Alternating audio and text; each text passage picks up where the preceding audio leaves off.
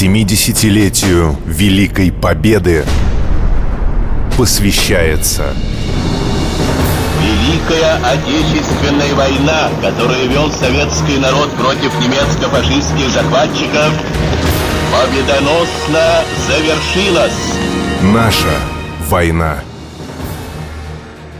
Добрый день, в эфире проект «Наша война». Сегодня мы говорим о псковских партизанах. В нашей студии старший научный сотрудник Псковского музея-заповедника Марина Сафронова и кандидат исторических наук профессор Анатолий Филимонов. Но вот э, когда приезжаешь в Дедовический район, местные жители с городом сообщают, что здесь в годы войны располагался партизанский край. Так что же это за образование такое и в чем его уникальность? Ну, на самом деле, дедовичане имеют возможность и право так называться, потому что почти вся территория Дедовического района входила в состав этого самого края.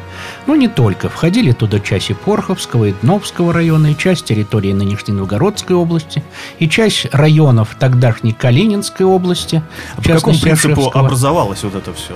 А дело в том, что он как бы располагался в таком неправильном четырехугольнике, обрамленный со всех сторон шоссейными грунтовыми железными железными дорогами. С севера вот территория угу. края как бы ограничивала железной дорогой дно Старая Русса, с другой стороны это дно Бежаницы и шоссейными грунтовыми дорогами Бежаница холм, Старая Русса холм. Получался вот такой неправильный четырехугольник. Ну, чтобы быть понятнее, с севера на юг это где-то 120 километров, с запада на восток 80 километров. Такой Сан-Марино. Да.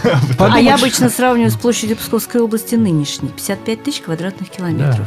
А это округляем 10 тысяч. Это да. пятая часть области. Да, ну и вдобавок, чтобы быть более понятными, примерно 400 деревень располагалось угу. там, 30 сельсоветов, более сотни колхозов, большое число населения проживало и там. немцев там не было, действовали законы советской власти. На территории края, да, потому что это край как раз его и называют партизанской республикой, потому что оккупационная администрация на этой территории была уничтожена. Ну а что, немцы сквозь пальцы смотрели на все ну, это? Ну, разумеется, нет. Немцы окружили гарнизонами этот край и организовывали одна за другой карательные экспедиции. Известно, что вот четыре карательных экспедиции было организовано против края. Причем первые три они закончились провалом. И только четвертая экспедиция, вот спустя год, как образовался край, эта экспедиция готовилась более двух месяцев. Полностью армейский корпус был брошен туда, многократное превосходство в силах. Вот только тогда немцы могли, кажется, занять территорию партизанского края. Ну, все равно я не понимаю, немцев, да, группа армий «Север» здесь стоит в Пскове.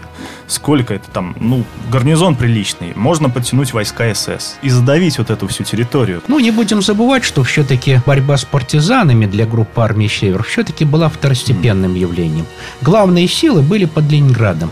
И задача была во что бы то ни стало взять Ленинград. А партизаны это постольку поскольку все-таки как бы вспомогательные ну, Тем не менее, немцы говорили, Но... что второй фронт. Второй фронт, никак. потому что действительно партизаны отвлекали очень многое. Но ведь именно этот партизанский край и помогал Ленинграду. Отсюда отправился знаменитый продовольственный обоз. Это означает, что жили не так уж и плохо здесь? Жили очень плохо.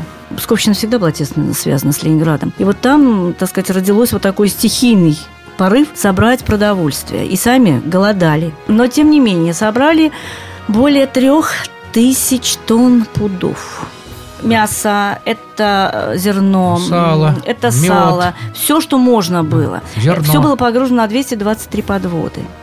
И вот эти 223 подводы, их нужно было доставить в Ленинград? По тылам как доставить? По тылам противника. 180 километров по тылам противника. А, причем это же не в рюкзачке, не в вещмешке да. принести, это 223 подводы. Более чем на километр эта ниточка растянулась. Шли только по ночам. А, вышли 5 марта 42 года, 15 марта 42 года, обоз э, приблизился к линии фронта. Обоз провели через линию фронта.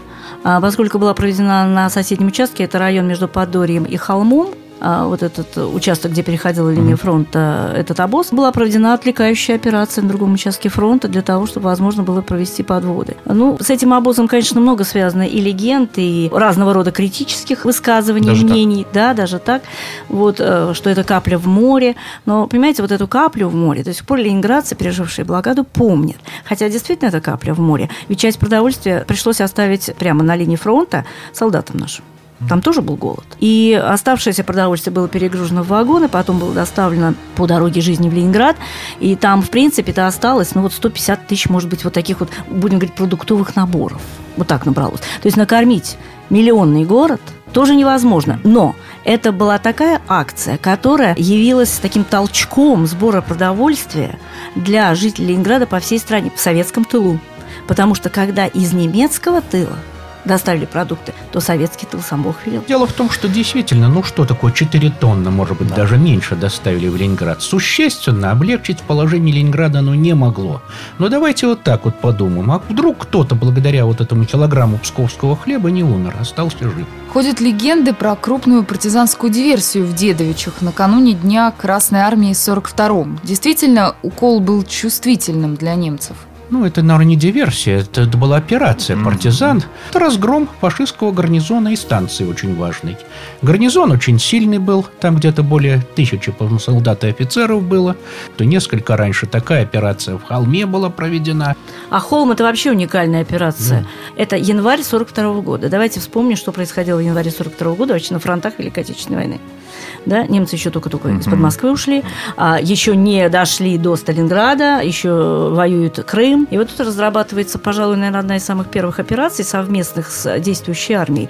Но единственное, э, почему она так уж не получилась, связь плохая была. Mm-hmm. А задумана она была третьей ударной армией. Она должна была ударить с фронта на холм и вбить клин между группой армий Север и Центр.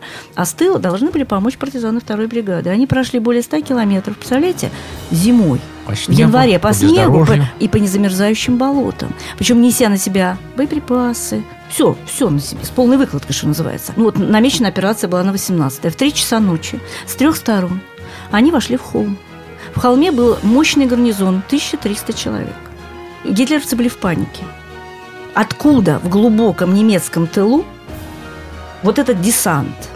Дело дошло до рукопашных схваток – на улицах холма. Дело дошло до того, что остатки гарнизона укрылись в центре города в мощном здании городской тюрьмы, и гарнизон находился до вечера 18 января в осаде.